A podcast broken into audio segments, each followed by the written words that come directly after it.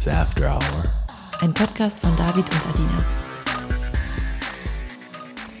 Hallo David. Hey, alles klar? Ich will dir was erzählen. Erzähl. Als ich mich in dich verliebt habe, hatte ich ein ganz klares Bild vor Augen, wie ich mir unsere Beziehung wünsche. Wie ich mir vorstelle, wie wir uns lieben, wie wir diskutieren, wie wir daten, wie wir miteinander reden und aneinander wachsen, wie wir eine Balance zwischen tiefer Bindung und individueller Freiheit leben, die uns erfüllt. Eine Beziehung, die perfekt auf uns beide zugeschnitten ist und in der wir sowohl unser eigenes als auch ein gemeinsames Glück finden. Dieses Bild, das ich im Kopf hatte, war nach jeder Enttäuschung, nach jeder Verzweiflung und jedem Rückschlag mein Antrieb, um weiterhin einen großen Teil meiner Energie und Nerven in unsere Beziehung zu stecken. Wir haben geredet und geredet und geredet. Wir haben geschrien und gekämpft. Ich habe dir sogar Excel-Tabellen erstellt, um dir in meiner Sprache meine Emotionen und Reaktionen zu erklären. Und so langsam habe ich echt das Gefühl, dass sich das alles gelohnt hat. Also ohne Scheiß, ich merke total, wie wir gerade wieder ein Fundament an Vertrauen bauen und unsere Beziehung Step by Step in die Richtung aufblühen lassen, die wir von Beginn an angestrebt haben. Und ich bin momentan einfach so erleichtert und brutal stolz auf dich. Und seit kurzem proben wir ja aktiv potenziell schwierige Situationen. Also nachdem du mich bei einer Sexparty betrogen hattest, war das Thema über ein halbes Jahr lang für mich erstmal komplett vom Tisch. Also du warst ja dann einfach halt viel auf Gay-Partys, weil da muss ich mir gar keine Gedanken machen. Gays sind, wie du weißt, mein absoluter Safe Space. Da musste ich gar nicht dir vertrauen, weil ich kann denen vertrauen. Und jetzt habe ich mich aber wieder so langsam bereit gefühlt, dass du alleine auf eine Sexparty gehst und mir beweist, dass du mittlerweile kommunizieren kannst und dich an unsere Abmachungen halten kannst.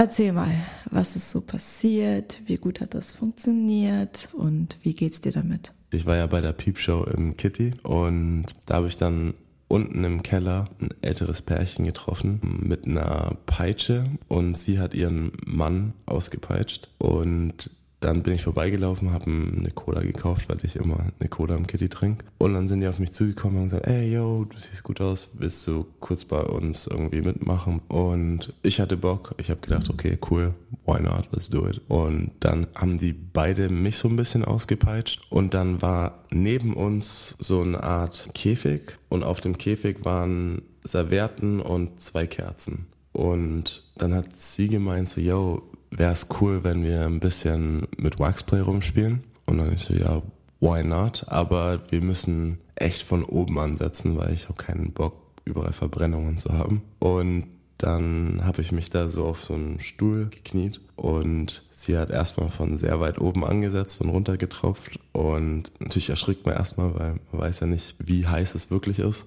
und dann war es eigentlich ganz geil. Nur das Einzige war halt, dass ich danach halt überall Wachs hatte, also in meinem Jogstrap, in dem Rock, den ich von dir mir ausgeliehen hatte. Und es war aber eigentlich ganz cool. Und dann die zweite Kinky Party war ein bisschen privater, mm, war aber eigentlich ziemlich teuer. Ey. Ich habe 48 Euro, glaube ich, gezahlt. Aber auf jeden Fall war es eine B-Pan Queer Party. Und dann war ich dort und es war ein Gator.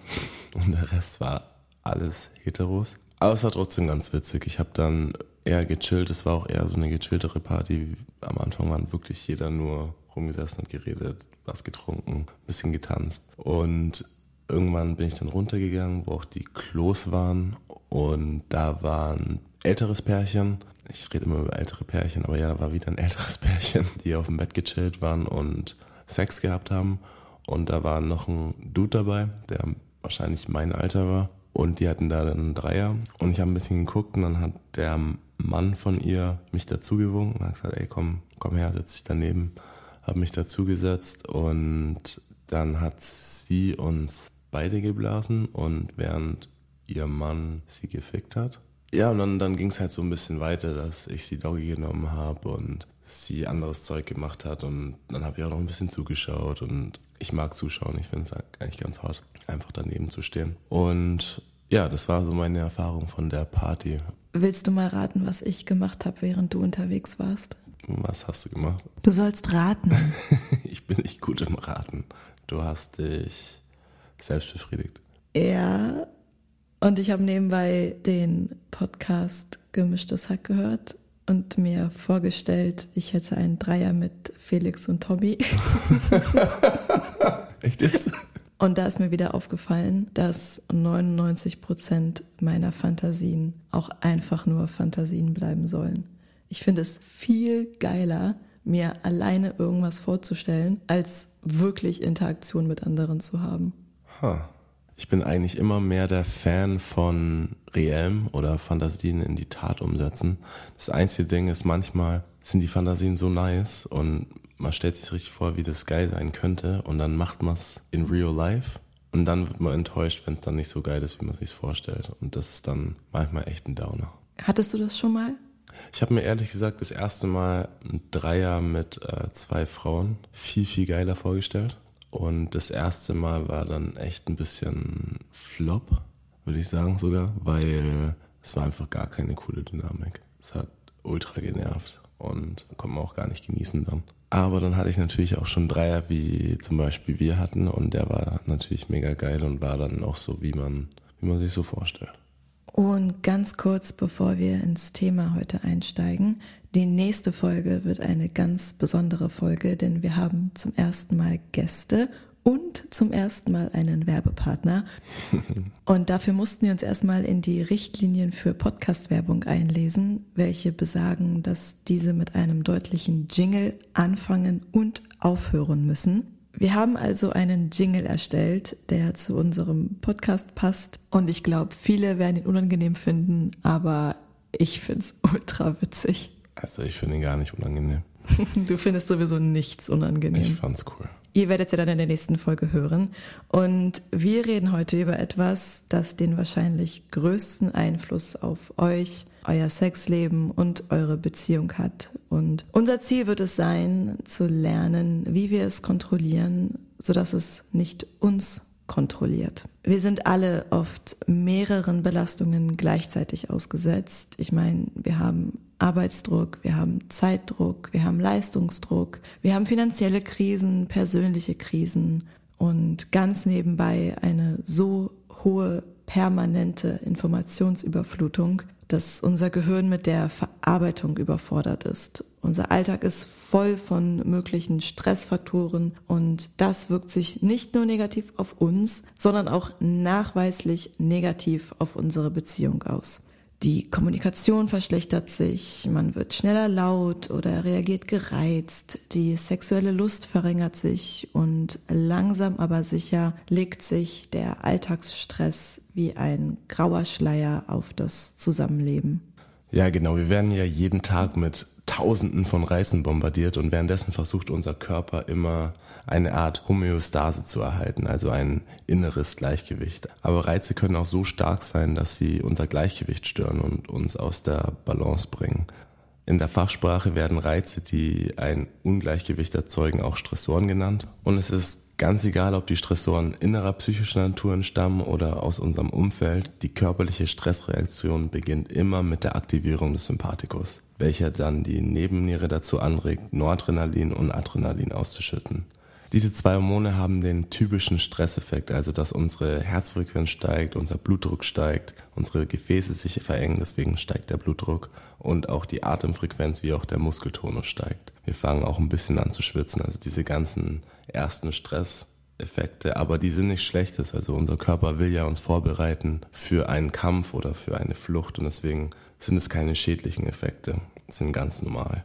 Und zudem hilft uns unser Körper auch mehr Energie bereitzustellen, indem in der Leber mehr Glucose ausgeschüttet wird, wie auch die Glucose-Neubildung stimuliert wird. Was die wenigsten wissen, ist, dass durch den Sympathikus auch die Produktion von weißen Blutkörperchen angekurbelt wird. Also haben wir kurzer Zeit auch ein besseres Infektabwehrsystem. Aber abseits von diesem schnell einspringenden Sympathikus, der unsere erste Stressreaktion ist, werden auch weitere Reaktionen im Körper ausgelöst. Ähm, da steht im Vordergrund die Hypophyse. Sie schüttet nämlich auch zwei Hormone aus. Und wenn ich die Hypophyse ein bisschen bildlich beschreiben soll oder müsste und wo sie lokalisiert ist, würde ich sagen, sie sieht aus wie so ein hängender Hodensack mit zwei Eiern. Ähm, wer das Großhirn kennt, das ist dieser große Teil vom Gehirn, also unten dran, baumelt die und direkt vor dem Hirnstamm. Also sieht echt ganz lustig aus. Wenn man das sich mal ein Gehirn anschaut und diese baumelnden Eier sieht, weiß man, das ist die Hypophyse. Anyways, diese zwei Eier nennt man auch, oder eines dieser zwei Eier nennt man auch Adenohypophyse und sie schüttet TSA wie auch ACTH aus. TSA sorgt dann dafür, dass die Schilddrüse stimuliert wird, also dass der Stoffwechsel angeregt wird und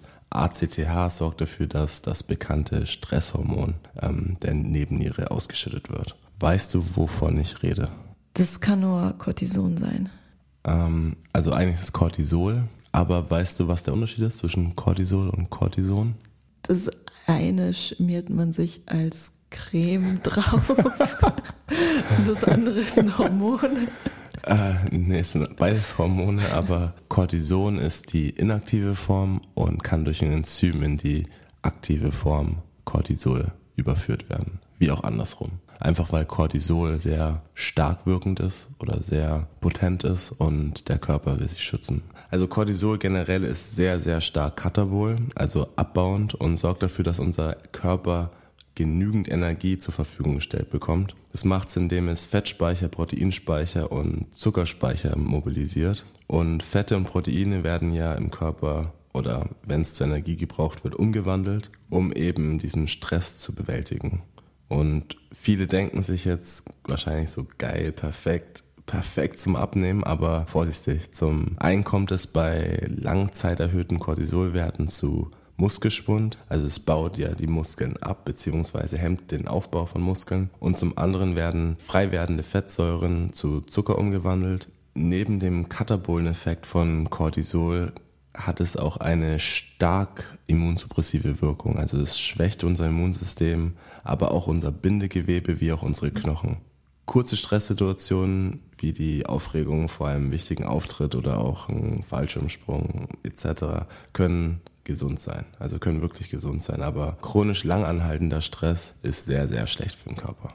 Stress wird allerdings nur dann zu einem bedrohlichen Stressor, wenn wir uns nicht in der Lage fühlen, das Problem zu bewältigen. Besitzen wir ausgeprägte Coping Skills, also Ressourcen und Bewältigungsstrategien, kann Stress sogar als Antrieb fungieren und uns den nötigen Impuls geben, unserem Ziel näher zu kommen. In der Begrifflichkeit unterscheiden wir hier zwischen Distress, also negativer Stress, der als Belastung empfunden wird, und Eustress, also nötiger Stress, um ausreichend Motivation zu haben. Der amerikanische Psychologe Lazarus, der unter anderem 1984 das berühmte Stressmodell entwickelt hat, erkennt drei Arten des Copings. Zum einen das emotionsorientierte Coping und bei dem emotionsorientierten Coping liegt der Fokus auf dem Abbau der durch den Stress entstandenen emotionalen Erregung. Hier wird der Stressor außer Acht gelassen und wir konzentrieren uns ausschließlich auf uns und unser individuelles Verhalten. Hier können zum Beispiel Atemübungen oder sanfte Bewegungen,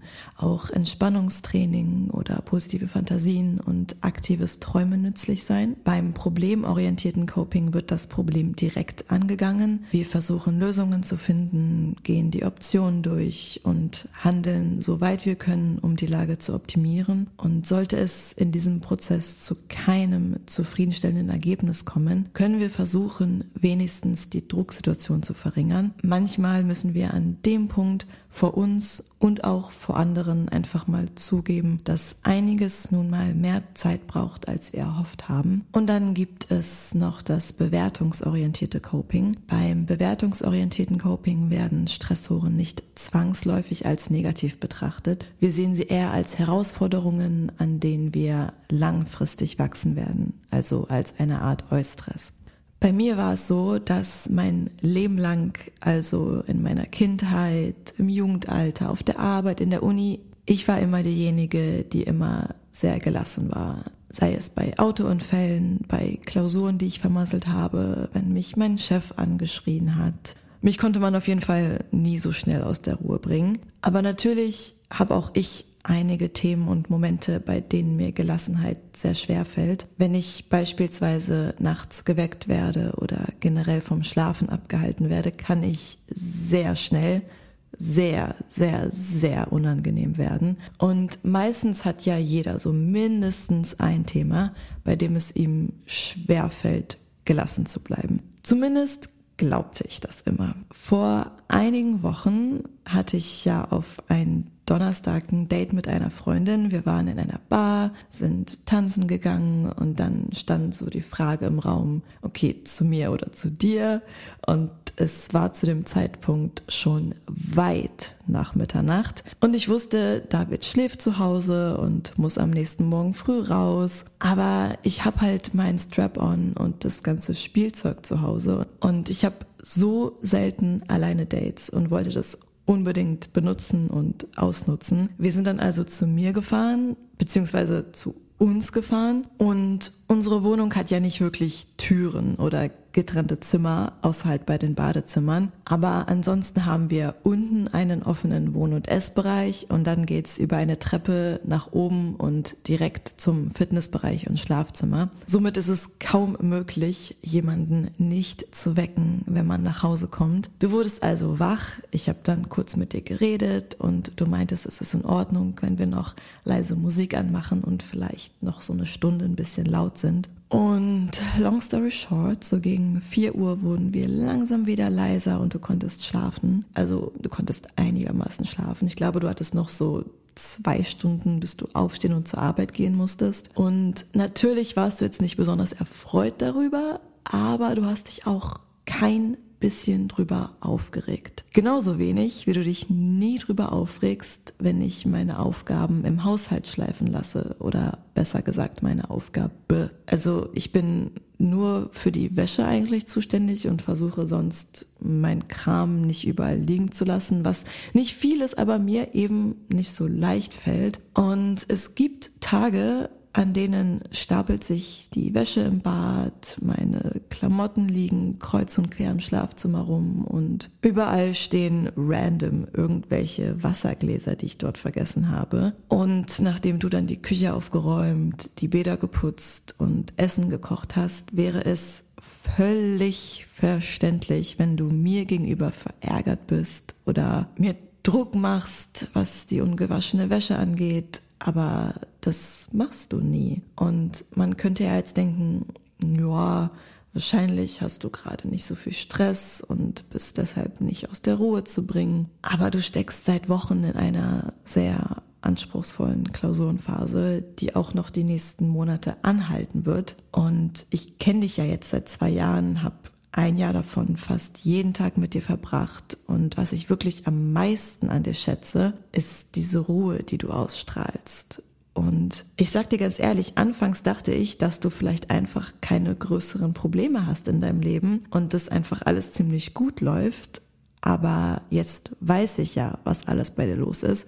Und ohne Scheiß, das ist wirklich nicht ohne. Und ich würde gerne von dir hören, wie du das alles hinbekommst und trotzdem so stressresistent und gelassen bleibst?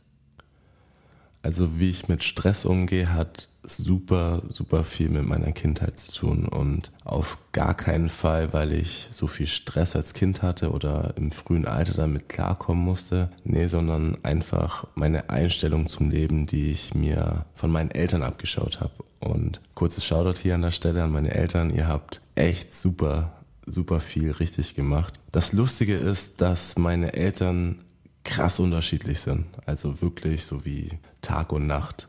Und ich bin dann irgendwo, irgendwo in der Mitte. Meine Mom ist dabei, so die Laute, die spricht Dinge direkt an, macht sich Sorgen, ist sehr emotional, nimmt Dinge direkt in Angriff und ist so ein bisschen so ein Ordnungsfreak. Und mein Dad ist eher so der gechillte, der ruhige, lässt sich seine Zeit, Motto, so ein bisschen Dinge können ein bisschen später gemacht werden, zeigt weniger Emotionen und ist eher unordentlich. Naja, und ich habe mir gedacht, ich übernehme einfach von beiden ein paar Eigenschaften. Du hast dir echt die besten Eigenschaften deiner Eltern rausgesucht. Also die Ruhe von deinem Dad und die Ordnung und den Drive, die Dinge direkt zu erledigen von deiner Mom. Ist mega cool.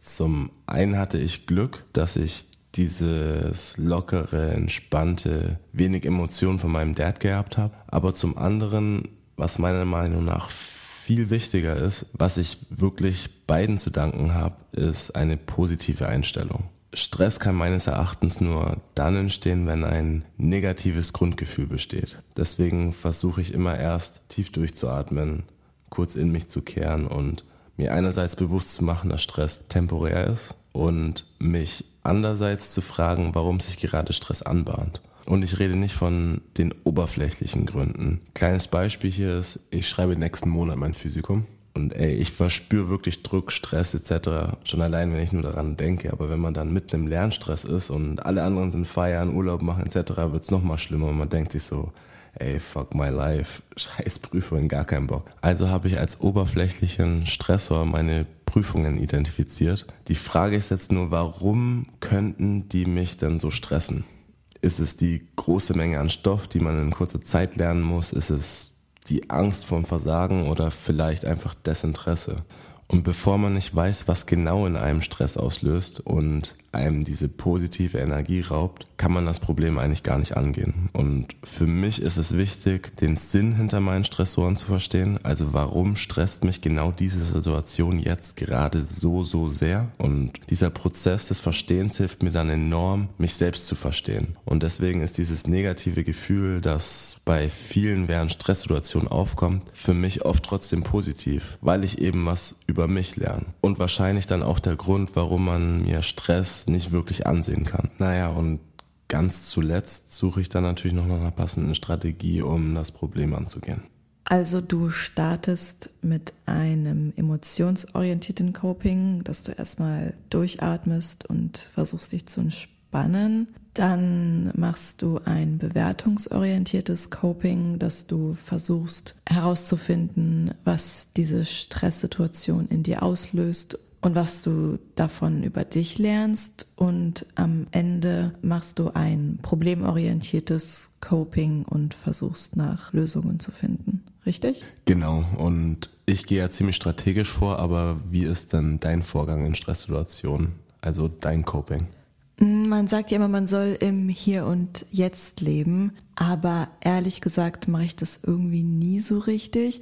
Das ist auch Übrigens der Grund, weshalb ich mich dieses Jahr mal mit dieser ganzen Sache mit der Spiritualität beschäftigen möchte, weil die haben das ja scheinbar alle ziemlich gut drauf. Ich erinnere mich nur daran, dass ich damals schon in der Schule dachte, okay, morgen ist eine Klausur, vielleicht werde ich die bestehen, vielleicht werde ich durchfallen, dann gibt's Gespräche mit dem Lehrer oder mit meinen Eltern, meine Versetzung ist vielleicht gefährdet, was auch immer, egal was passiert, in fünf Jahren wird mich dieser Tag nicht mehr jucken. Und das denke ich mir heute auch bei 95 Prozent aller Dinge. In ein paar Tagen oder in ein paar Wochen oder in ein paar Monaten wird das, was jetzt mich stresst, komplett irrelevant sein. Und um mir diese Irrelevanz noch näher vor Augen zu führen, gehe ich auch voll gerne manchmal zu Google Maps und zoome aus meinem Standort raus, bis ich erst ganz Berlin sehe, dann ganz Deutschland sehe, dann ganz Europa und irgendwann die ganze Welt. Und wenn ich mir vorstelle, wie viel auf dieser ganzen Welt gerade abgeht und wie irrelevant mein eigener Scheiß ist, hilft mir das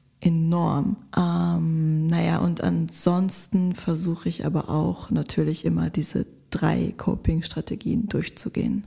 Interesting. Die Strategie der Irrelevanztheorie, sowas fällt mir extrem schwer. Also diesen Mindset zu haben, dass jegliche Handlungen eigentlich keine Bedeutung haben, in Vergessenheit gelangen und so weiter. Aber jetzt sind wir zusammen und ich weiß, dir ist nicht alles egal. Das Schöne an einer Beziehung ist ja aber, dass wir mit unserem Stress nicht zwingend alleine klarkommen müssen. In Folge 5 habe ich ja bereits den Begriff der Dyade erklärt. Kurze Wiederholung. Eine Dyade ist ganz einfach eine Zweierbeziehung, also zwei Personen, die in einer stabilen Beziehung zueinander stehen. Das muss kein Liebespaar sein, das kann auch die Mutter-Kind-Beziehung sein oder die Beziehung, die man als Klient zu seinem Therapeuten pflegt. Und neben den verschiedenen Coping-Strategien, die man alleine anwendet, gibt es das sogenannte dyadische Coping.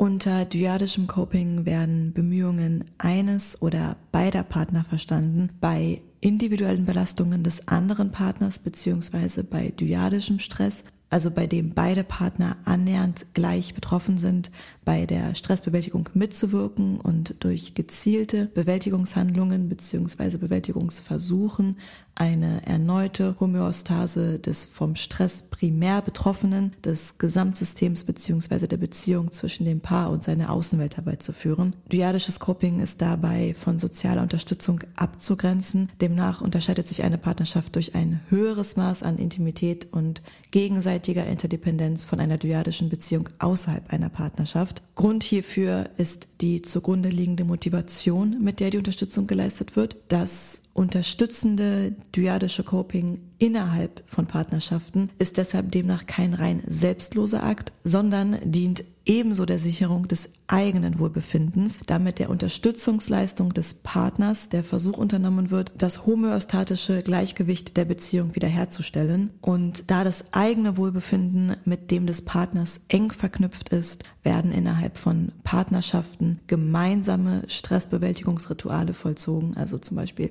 gemeinsame Saunabesuche oder Konzertbesuche, was in dyadischen Beziehungen außerhalb von Partnerschaften eher nicht der Fall ist.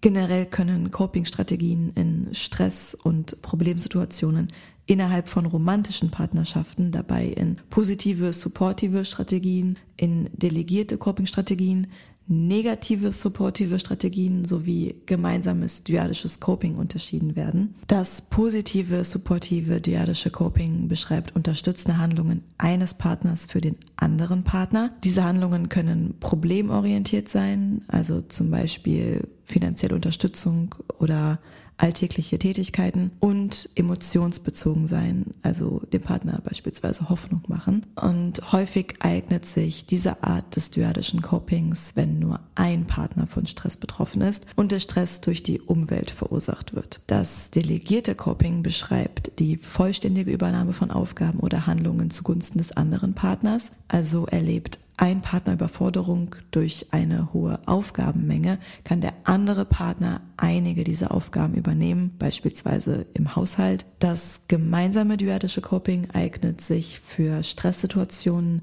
die beide Partner betreffen. Bei dieser Art des Copings versuchen sich beide Partner die Belastung zu teilen, um den Stress zu mindern. Und die Bewältigungsstrategien können sowohl bei einem emotionalen Stressor durch zum Beispiel Gespräche oder Entspannungsmaßnahmen, als auch bei einem sachbezogenen Stressor, beispielsweise durch Informationssuche zur Problemlösung eingesetzt werden. Und das negative supportive dyadische Coping beschreibt feindselige, oberflächliche und vor allem ambivalente Coping-Strategien durch zum Beispiel Sarkasmus oder Besserwisserei. Diese Form des Copings findet sich häufig bei Partnerschaften mit viel Unzufriedenheit und wenig Respekt zueinander. Solche ambivalenten Coping-Strategien wirken sich eher verzögernd auf die Bewältigung der Stresssituation des Partners aus. So könnte eine Bewältigungsstrategie in Form eines, sage ich mal, gemeinsamen Kinobesuchs versucht werden, wobei der Partner, der eigentlich den anderen Partner entlasten möchte und unterstützen möchte, zu spät kommt. Und diese oberflächliche Form des dyadischen Copings beschreibt eine nach außen hin supportive Haltung des Partners, jedoch weist diese eher eine emotionslose Beteiligung auf,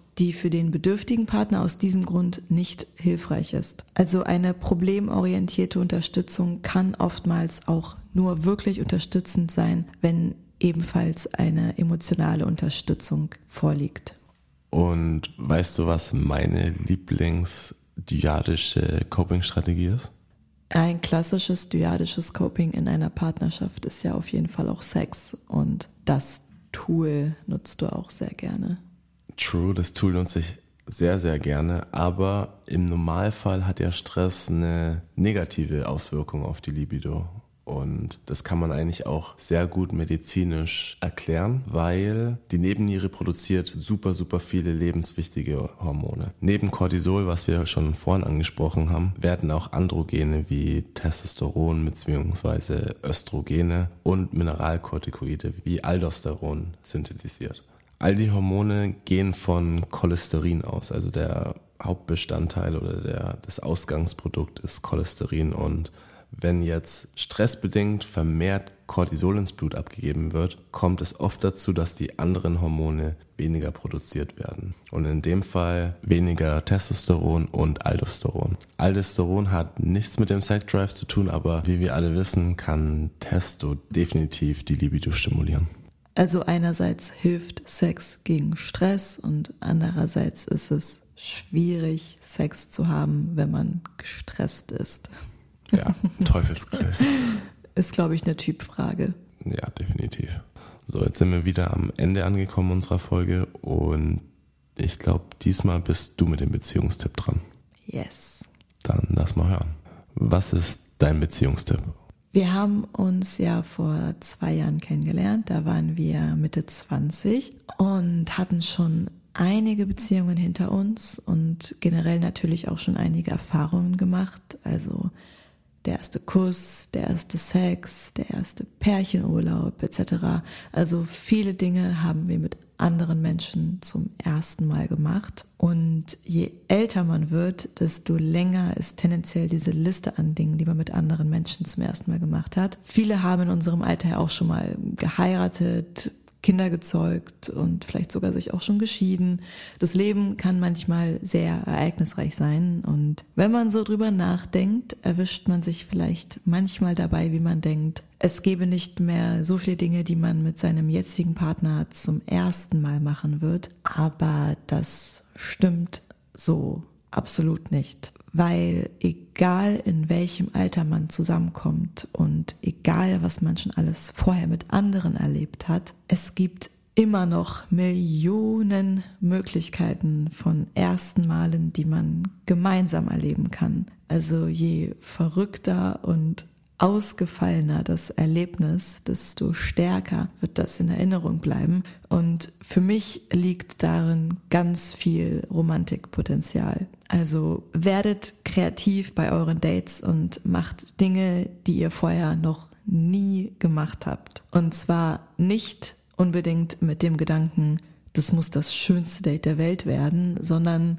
das kann ruhig ganz witzig werden oder komplett merkwürdig oder sogar peinlich werden. Aber wir werden diese gemeinsame erste Erfahrung niemals vergessen. Und das gilt im Übrigen auch im sexuellen Bereich. Ich meine, David, du hast schon zehn Jahre, bevor ich dich kannte, alle möglichen Menschen in allen möglichen Stellungen und Situationen flachgelegt und trotzdem fällt uns immer wieder etwas ein, das wir beide im sexuellen Kontext noch nie gemacht haben. Das sind dann vielleicht so extrem ausgefallene Dinge wie Gumdrop-Button oder Sex in einer Bankfiliale an Weihnachten. Aber wir werden uns immer dran erinnern als ein witziges Erlebnis, das wir beide zum ersten Mal gemacht haben. Mein Beziehungstipp ist also, werdet kreativ und sammelt in jeglichen Lebensbereichen erste Male. Ich finde erste Male auch immer ganz special. Ja, aber bitte lass niemals sowas wie Igloing ausprobieren. ja, das war durchaus ein wenig verstörend. Ich hatte bei TikTok so ein Video gesehen und dann gegoogelt, was das ist. Also dieses E-Gluing. Und ey, willst du kurz erzählen, was das ist? Ich will es eigentlich gar nicht erzählen. das ist echt ekelhaft. Ähm, ich hoffe, ich drücke mich jetzt richtig aus oder hab's richtig verstanden. Auf jeden Fall kackt der Partner in ein Kondom rein. Das wird dann in den Freezer gepackt und so lange drin behalten, bis es hart ist. Und dann kann man es sozusagen als Dildo benutzen und den Partner mit seiner eigenen Kacke ficken sozusagen. Also so richtig eklig. Also nee, nee, ah. Das sind auf jeden Fall nicht die ersten Male, die ich mit dir ausprobieren will. Aber ich glaube, mein Punkt wurde klar. Hast du eine spicy Frage für mich? Yes, bist du ready? Mhm. Was war dein verrücktester Annäherungsversuch, um die Aufmerksamkeit deines Crushes zu bekommen? Boah, richtig gute Frage. Ähm, ich glaube, da müssen wir zurück in mein Teenie-Alter gehen, weil, also seitdem ich Instagram habe, poste ich einfach irgendein geiles Bild von mir, wenn ich die Aufmerksamkeit von irgendwem haben möchte. Aber jetzt so rückblickend auf meine Teenie-Zeit, in der man hormonell ja sowieso komplett neben der Spur ist und ich auch noch die Pille genommen habe. Also eigentlich alles, was bei mir zwischen 13 und 20 passiert ist, zähle ich ehrlich gesagt nicht wirklich zu meinem Leben. Aber ähm, Aufmerksamkeit meines Crushes.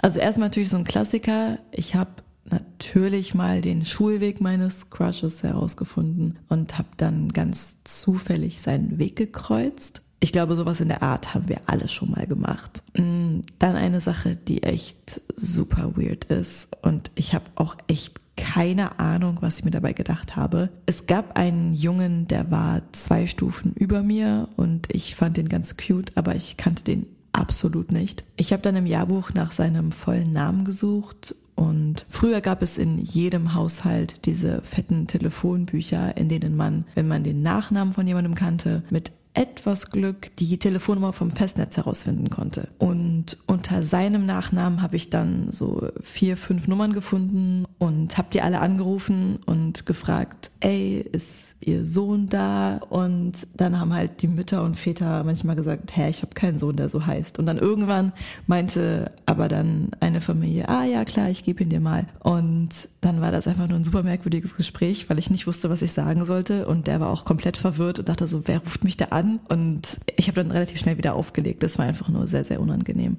Ja, krass, da gab es einfach Telefonbücher. Ich kann mich gar nicht mehr dran erinnern, dass es, dass man früher einfach so ein Buch aufgeschlagen hat und da waren einfach Telefonnummern drin. Auch ein bisschen creepy, ne? dass man einfach jeden so easy einfach stalken konnte. Es ist auf jeden Fall ein verrückter Annäherungsversuch, definitiv. Hast du irgendwelche weirden Sachen mal gemacht, um die Aufmerksamkeit deines Crushes zu bekommen?